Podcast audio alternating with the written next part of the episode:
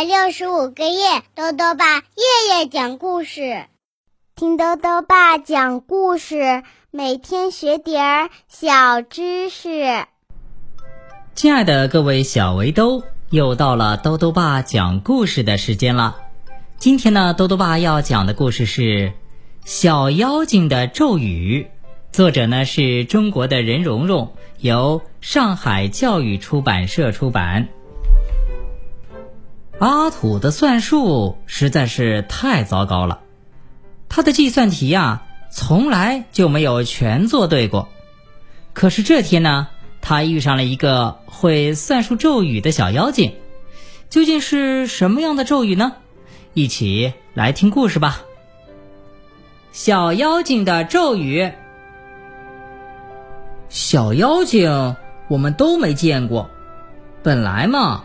它只有在童话里才有，可是我的同学阿土却见到了，还打了交道，因此我一直纳闷儿，难道是他跑到童话世界里去了吗？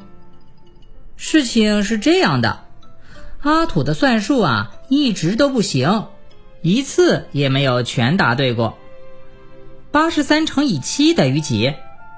他的答案是六百七十一。也不知道他是怎么算出来的。后来呀，阿土失去了信心。他说：“我根本就不是搞数学的这个料。”可不管他是不是这个料，算术还是得做呀。这天晚上，他又做算术作业了。三百二十二除以七等于几？光这个算题啊，他就做了一个小时零三分钟，怎么也出不进。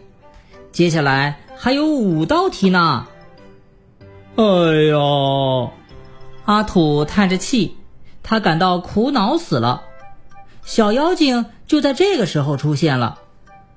哎，小妖精是什么模样的呀？我们问阿土。这可不能说，小妖精叮嘱过我要保密的。反正小妖精出现了，问他：这么容易的算题？你怎么就做不出来呢？你到底是怎么做的呀？那还用问？三百二十二除以七，先用七来除三十二，三七二十一余一，七除十二，二七就是十六了，怎么除得尽呢？嗯，既然我是小妖精，就能教你一个咒语，把算术做出来。不过呢，我这个咒语长了一些。你记得住吗？好像还可以吧，我的记忆力应该还行。我记得我的曾曾祖父叫阿水，我曾祖父呢叫阿火，我的祖父叫阿木，我的父亲叫阿金，所以我叫阿土。你的咒语是芝麻芝麻开开门吗？不对，不许多问，只许记住。一回记不住，我还可以再念。念到你记住为止，我这是帮忙帮到底。童话里哪有这样耐心的小妖精啊？现在开始啦！一一得一，一二得二，一三得三，一四得四，一五得五，一六得六，一七得七，一八得八，一九得九，二一得二，二二得四，二三得六。小妖精啊，一口气念到了九九八十一。哦，这么长的咒语，阿土说：“是长了一点儿，可是灵啊！念吧，一一得一。”于是呢，阿土就背出了小妖精的咒语，的确很灵，一做算题就做出来了。三百二十二除以七，四七二十八余四，六七四十二，答数是四十六，零。灵极了！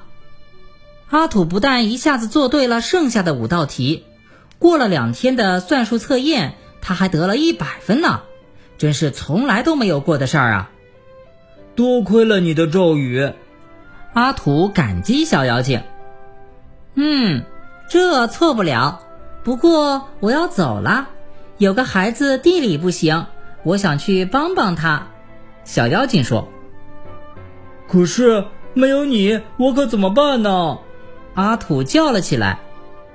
你完全可以没有我，你其实靠的是你自己。我给你念的是。小妖精跳到阿土的肩上，跟他咬了一会儿耳朵。哦，原来是这样！阿土欢天喜地。这么说，我也可以学好算术了。那个孩子，你也教他念这个咒语吗？